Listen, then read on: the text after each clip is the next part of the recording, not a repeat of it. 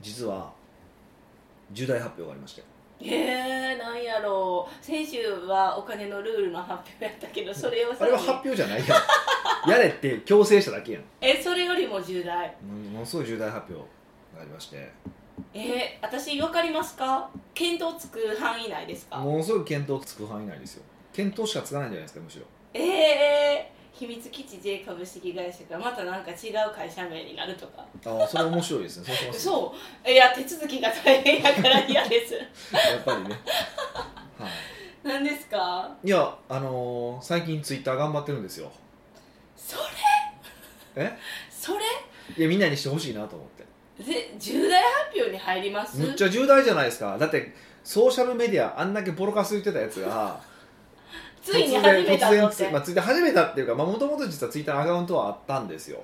えアカウントあったんですか？アカウントもともとありましたよ。アカウントもともとあってこ今今年の1月半ば時点でえっ、と1900フォロワーぐらいだったんですよ。めっちゃ多くないですか？もともとね。でちょっと頑張って増やそうと思いまして、うん。えっと今やっててやっと今5600ぐらい、へえ3000 3000ぐらい増えたのかな。うんすごいですね。3000 4000ぐらい増えた感じなんですけど、今頑張ってるんで、まあ、もしよかったら聞いてほしいなって見てほしいなって。フォロワーになってほしいってことでしょ。そうなんですそうなんですよ。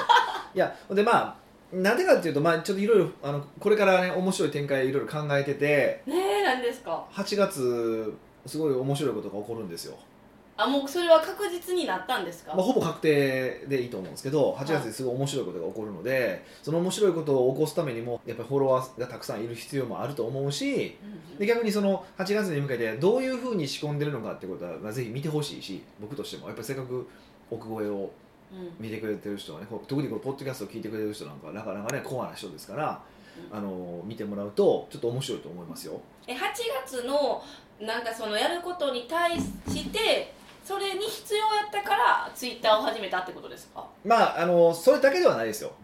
それだけではないんですけどまあでもそれが一番大きいと思います。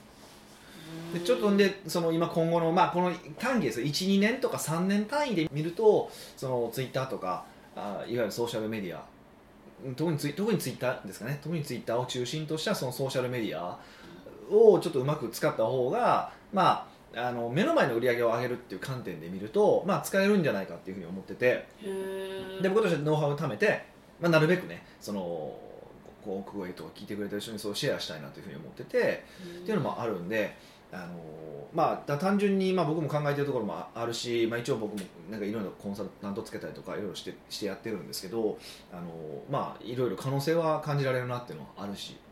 えー、私は今更感があるんですけどえツイッター？そうそうそうそうそうなんですよそうなんですよ。今更感僕もずっとあったんですよ。ずっとあったんですけど最近、あのーその文脈でいくとそれこそ、うん、キングコングの西野さんとかね。うん。あと何だっけ箕輪さん？箕輪さん？幻冬者の箕輪さんとかへえーなんですかね、まあああいう人たちが結構、まあ、いわゆるそのウェブのコミュニウェブコミュニティとかののリーダーと呼ばれる人たちが今ツイッターを、まあ、使っているっていうのもあってーうん。まだちょっと、あの盛り上がってるっていうところがあって。えそれはなんかその大人のビジネスみたいな感じでツイッターの会社がそういうなんていうんですか大きな影響を持つ人に声をかけてツイッターを普及してくれませんかみたいな感じじゃないんじゃないですか？うーん今の感じだとその感じはしないですよね。それ小さい時に使うやつなんでね。えー、ツイッターで何ができるんですかって思っちゃうんですけどね。うーんまああのいろんなパターンがあるしね。その全てのビジネスで使えるとは言わないですよ。例えば B2B で使えるとはあんま思わないんですけど、うん、なんていうかな、まあ、一つ一つはその、ぼまあ、僕らみたいなビジネスとかだと一般のお客さんを集めるというのも使えると思ってると思ってるしあの、まあ、いわゆる B2C のビジネスとかないしは小さな会社社長さん向けぐらいだったら結構ツイッターを使えるなっていう感覚はあるしうん。あと、あのー求人に困ってる方結構多いじゃないですか最近やっぱ人手不足もあって、で結構結構求人は結構ツイッター経由でっていうのはうまくいってる人多いですよ。えー。でフォロワーを集めて要はある程度自分の考え方とかに共感してくれてる人はいにこう募集してみるとパッと決まる。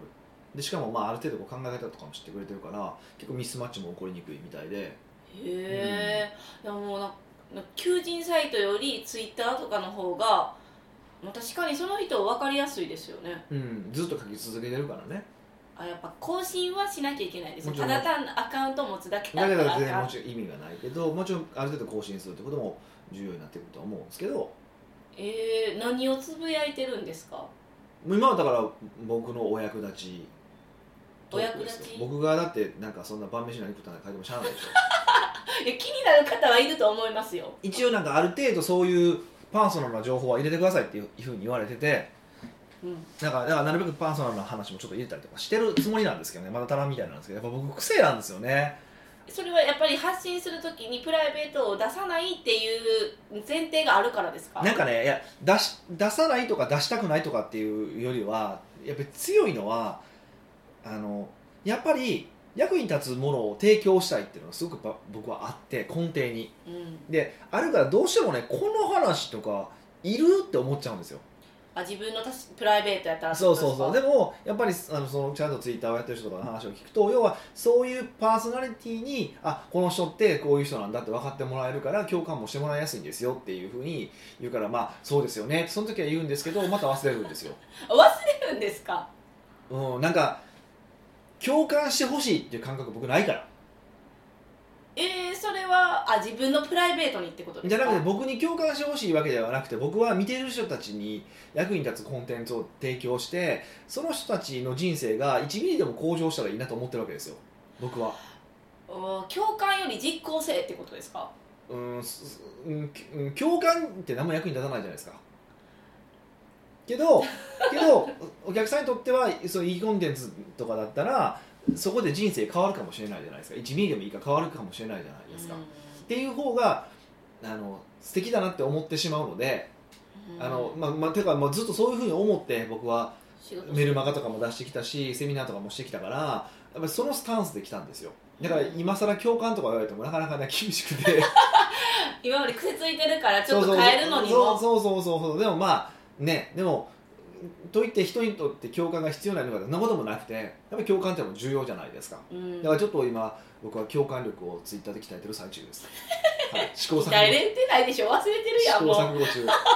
試行錯誤中です。訓そういうあそういう試行錯誤もしてるんやなっていうのをちょっと見てもらえると面白いと思います。あれ今日なんかちょっと今日ちょっとなんか自己開示できてないねとかね。プライベートつぶやいてたらちょっっと嬉しくなるじゃないですか。あやってるって。そうそうそうそういう感じでちょっと見てもらえてもまあいいかなその僕のこうなんかね、うん悩んでる様というか。で確かにやっぱりちょっとこうプライベート的なものとかちょっとやっぱ面白いものをつぶやいた時の方がフォロワーって増えるなっていうのもあるし面白いことをつぶやくいてフォロワーが増えるってどういうことですか？でもそのなんていうかなんていうんですか？フォローしてたらヒデさんのつぶやきが見れるじゃないですか、ね。それってあの、は SNS といろんなのはい同じなんですか、はでも面白いことをつぶやいててもなんかどっかに上がるわけじゃないじゃないですい、いかやだから「いいね」とかシェアが増えるから。ああそのまた生んでいくんですね。こうボンボンそうですね。ボンボン。まあ、まあリツイートが増えるからその分って感じですよね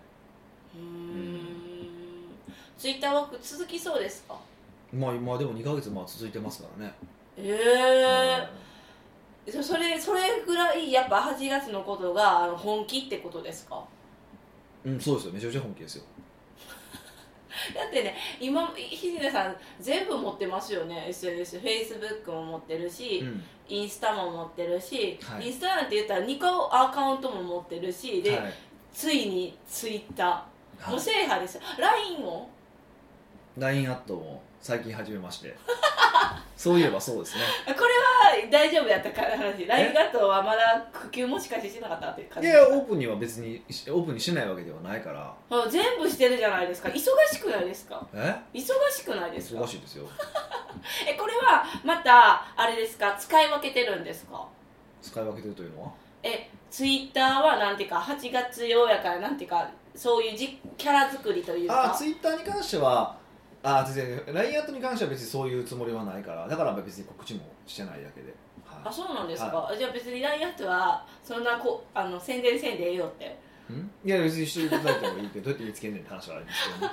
えじゃあから今回の記事に全部貼ってやる。あまあ確かに。もう貼ってやる。あやってやるって。奥越えのあれフェイスブックツイッターとか全部貼るんで興味あったらみんな全部フォローしてください、まあ本当フォローしていただいてなんか見てもらってまあいいねしてもらったりとかシェアしてもらったりとかしてほしいですよ本当は。あシェアはしてほしいんですか？そうだからいやそこは共感してほしいんですか？え？共感じゃないかシェアしてほしい。シェアしてほしいって共感じゃないんですか、まあそうなんですよね。え？普通に認めるんですね。え？まあまあ確かに共感やなって思いましたよ。でもまあまあためになる話えでも私もちょっとチラチラ見てるんですけど、うん。ツイッター。面白か面白いしあなんか言ってることがブレへんなこの方はって思いながらあそう。見てます、なるべくそうあのそうそうそこはちゃんとやってますから、うん。はやっぱ聞いた話でもその昔聞くじゃないですか、いはい。でそういうなんかリマインドになりますよね。ああこうこうやこうやみたいな。あそうそう。実はこれあのほとんどあれなんですよね、あのー全部じゃないですけど多分7割6割7割ぐらいはあのポッドキャストの話を書いてるんですよ。えそうやったんですか？全然気づいてなかった、ためになる？みたいな。そうそうポッドキャストでお話ししてることをあの文字に起こしてツイートできそうなところを、まあ、絞ってその時に、まあ、もちろん文章をもちろんツイッター向きに変えてますよ。うん。変えて、えっとやってるんですよ。で僕ツイッター向きとかあるんですね文章が。だって140文字でまとめないといけないので。えそうなんですか？えそう。100文10文字。140文字。100文字文字。えルールなんですかそれは？もうそれ以上つぶやけないんでそうすか100文字文字が限界なんですよ。1投稿ね文10文字そうねそうその文字文字まで頑張るっていう。へ文字え文字にこう縮めないといけないわけじゃないですか。それ頭の整理になるんじゃないんですか？そうだから僕自身もすごい頭のせいになってるしこんなこと喋ってないなと思ったりとかあと100文字文字にするときに あのーやっぱりそぎ落とさないといけないから、うん。とかね。よりだからコアな部分が残るってこそうとですよね。そうそうそうそうそうだからそれその意味でいくとそう。あの今まで僕はいろんなこと話してるしと思うしあのそこをね全部見直していただけるからすごくいいと思いますよ本当。へえ、うん。じゃあまあツイッターもしどうしますか？逆にアカウント持ってない方とかいらっしゃったら。作れ。え？作ってよって。いやもうそろそろ作ってもいいと思いますけどね。じゃあもうこれを機に皆さんリスナーたちもツイッターのアカウント登録して。登録して。つぶやいてもらう。ずーっともうあの僕のアカウントいいね押して。いいねいいねとリツイート。そうそうずっとし続けてもらえたらいいかなと思いますけどね。北岡秀樹の奥越えポッドキャスト。奥越えポッドキャストは仕事だけじゃない。人生を味わい尽くしたい社長を応援します。改めまして北岡です。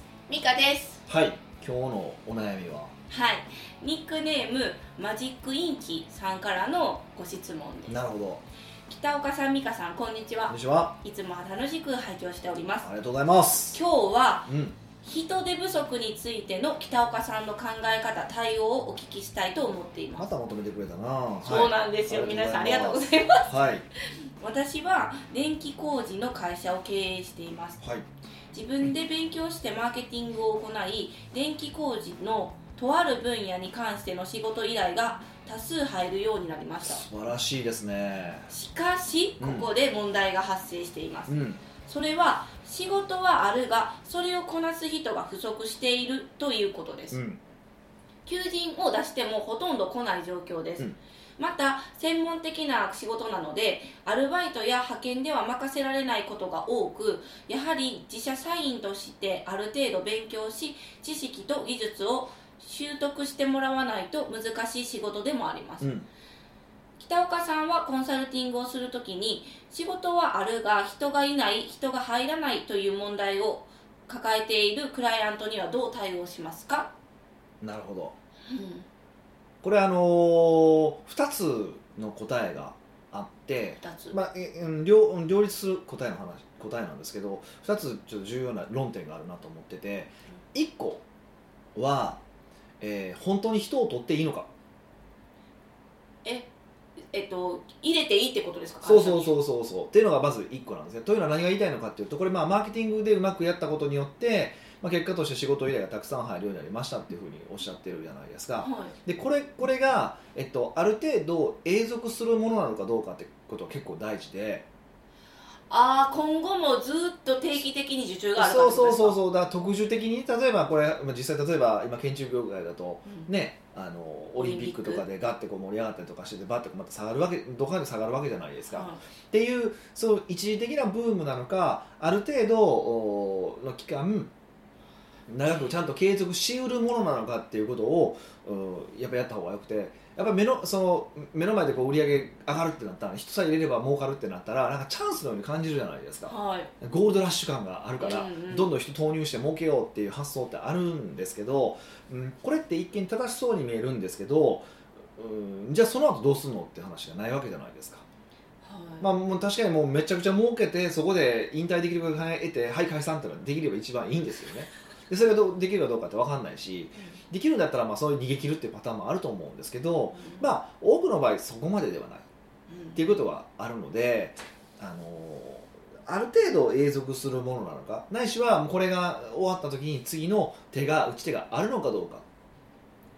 っていうことはすいごく大事で結構この一時的なブームで、まあ、ノリノリでやってその後痛い目合うっていう人よく僕は見てるんで、うん、あの特に人って日本の制度上やっぱ辞めさせにくい制度になってるからね。えでもそれって社員として雇ったらの話ですか？そうですね。だからここに関してはこれ社員として書いてるじゃないですか。そうですね。でアルバイでアルバイトだけ対応できるんだったらアルバイトだけにして、うんねリスクヘッジするっていう一つの手だと思うんですけど、まあ、そこはねちょっと考えないといけないですよね、うん。うん。え契約社員もそうなんですか？まあ、契約社員は期間が決まってるからいいでちょっと、その悪いことを考えたんで悪いことっていうかじゃあうん。その、えー、と例えば長期的じゃなくてはい。単発的なものをやったとするじゃないですか、はいはいはい。今回のパターンが。それの期間を半年ぐらいって定めて、うん。契約社員を半年間雇って、うん。半年後に更新しないみたいな。ああまあそういう方法も、ちょっと悪いですよねでもなんかねちょっとあかんでますあ、ねそれじゃあ多分契約なんか契約社員に多分なんか法律の縛りがあると思うんですよ。僕もよくわかんないんですけどうちはそういうのをやったことがないから多分何年以上い何年以下じゃないとあかんとか何回か更新したら多分社員にしないといけない確かなんかあった気がするんですけどうん。ちょっと僕そこ詳しくないんでね僕は知らないんであの専門家の方に聞いていただければと思うんですけどまあそれはそれでありだと思うんですけどでもそれそ,、うん、そうですね。でも長い目でビジネスで見たらその目の前のゴールドラッシュに追われてるだけでそれって会社を強くすることにはならないじゃないですか。うん。うん意味わかります？キャッシュが入ってくるっていう意味ではまあ強いっていうふうに見てキャッシュだけが会社の強みだと考えれば、まあ、キャッシュを目の前のキャッシュを得るって方法は一つの手だと思うんですよ。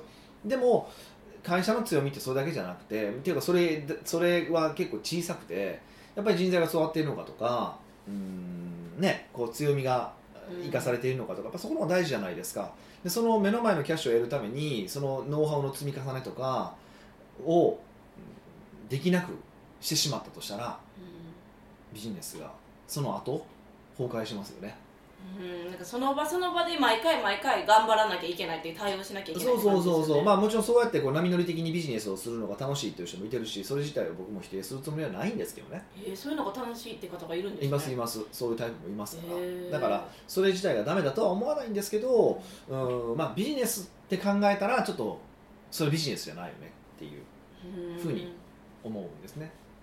もう本来やったら外注さんを入れるとかしか考えれないんですけど専門的すぎてあんそうそうまりいない難しい。だからそうそうそう。でまあなので、まあ、そこはちょっと一回考えてくださいねっていうのが、まあ、まず第一歩目。はい。でその上でいやでも大丈夫ですと。入れたいんですと。入れないといけないんですと。長期的に見ても入れないといけないんですということであれば次に考えないといけないことは何かっていうと、うん、求人っていうとなんかあれなんですけど求人も結局マーケティングなんですよ。へえマーケティング求人が。だってそうじゃないですか。求人、えっと、マーケティングっていうのはあくまでお客さんを集めるためのものですけど求人って、えーはやは雇ってほしいと働きたいっていう人を集めるっていう意味ではマーケティングと全く同じじゃないですか。うんそうですね。そう言われましたらそうですね。そう言われましたらそうなんですそうなんですよ。ってことは、ね。ってことは実はこの人はマーケティングができるからあ求人もその起点を求人に変えてママーケティングすればいいんじゃないってことですか？そこを起点ということはよく分かんないんですけど、まあ、あの同じようにそうあの応用して求人に使えばいい。へっていうことですよえあもうでもなんか人を探すイコール難しいってなんで思っちゃうんですかね？そんな人がいないって考えちゃうかまあらですか、でもいないですけどね。そんなに優秀な人材そんな簡単にいてるわけでもないから、まあ、よく言いますけどろ60点でちゃんと回る仕組みは作る必要はあると思いますけど、まあ、それちょっと話置いといてえっと、ここの話でいくとさっきのツイッターの話なんかだからまさに僕典型だと思っててはい。なんでそのきツイッターって求人使えますよって話したじゃないですか、うんうん、でなんでなのかっていうことはその要は毎日毎日つぶやいてるわけですよ。でいろんなキャラクターを出すような話もしてるわけですよ。そうするとあ社,、まあ、社長がやった例えばつぶやいていたとしたらあこういう社長がやってる会社なんだなって分かるわけですよ。はい。じゃあ同じような業種があった時にやっぱ社長の考えとか社長の顔が見える方が、うん、にやっぱりこう参加参加したいと思いません？はい。行きやすいです行きやすい。叩きやすいまず。でしょ？そうそうそう、でえ社員がつぶやいたとしたらやっぱりあそういうふうな考え方持ってるんだなって社風とかも分かるじゃないですか、うんうん。っていう意味でいくとその自分のところの考えとかどういうスタンスで仕事をしているのかとか、まあ、そういうのをちゃんと伝えるところから始めましょうっていうことですよね、ただねそのマジックインキさんはもう今すぐ欲しいじゃないですか。はい。マーケティングって私の中ではある程度こうマーケティングをしなきゃいけない期間があると思うんですよ。もちろんあります仕込む時間みたいな、はいはいはいでツイッターとかもそうですしであのマジックインキさんが持ってるマーケティングのノウハウを求人にシフトしてするじゃないですか、はい。ってなるとやっぱある程度の期間かかるますよね。かかりますよ。え それどうしたらいい？それでもそっちをやるべき。かかりますは無視するんですね。もうもう今日いっぱい噛んでるから無視。今日噛む日やわみたいな。なるほどね。いやでもそれはもう時間がかかるとかかからないとか関係なくだってそれするしかないもん。いやもちろんさ求人サイトは使ってどうの本とかはあるんでしょうけどうーんそれは何？そのなんかね病気したから風邪ひいたから風邪薬飲んでって話だけどそもそも風邪にならない体を作らないといけないわけじゃないですか。だから求人の話ってすごく分かりやすくて、うん。求人したい時に求人うんしようって話って実はずれてて求人したら求人しよ。うああいきなりすぎて何もずれずれ,、うん、ずれてていつでも求人できる状態にしておいてある時に門戸を開放して求人する。終わったら閉じる。っていうのが正しくてこれマーケティングも同じことですよね。行列作見込み客で行列を作っておいてえ欲しいお客さんだけ、えー獲得して必要な売り上げだけ獲得して残りは待ってもらう。うん。もう同じじゃないですか。同じなんですよ。同じなんですよ。だから実はその求人っていうのも本当にもうマーケティングで時間がかかるけどそういうふうにあの時間をかけてでも体質改善をしていく方が大事だってことですよ。うん。もう納得って感じです。あそうなんですね。もうちょっと突っ込んでこないんですね。それもう突っ込むとこあるありますか？切り口。あんまないとは思うんですけど。だからそうそうだからそうなんですよね。あのどうしてもやっぱり目の前で起こってる問題に我々は対処しがちなんです。これはは求人だけじゃなくて普段のビジネスもね。うんでもそれって問題じゃないことがすごく多いんですよ。やっぱり。うまくいってる時にでも求人のこと考えないからそこまで回らないと思いますけど。んうまくいってる。ビジネスとかがうまくいってて普通にやりくりできてたらその求人しようっていうことにならないじゃないですか。まあ、うまくいってるからこそ求人できるっていうのもありますけどね。あそっか。ビジネスはね。そうかそうか。でもやっぱり求人い何かがいる不足やって認知した時に初めてやっぱりそういうポジションを与えようとかあ開けようってなるから。そうそうそうそう。だそうなんですよ。そうなんですよ。でそこはやっぱりあのなんていうかな。まあダメなところなんですよね。僕らも含めて。うん。痛いって思った時に初めて治療しようと思うわけじゃないですか。そうですよ。だって痛いって思うから分かるわけでその痛いって思ってない時はそんなことがこう顕著化されないじゃないですか。顕著化顕著化。顕著化ってことはないですけどね。存在現れないじゃないですか。そうですね。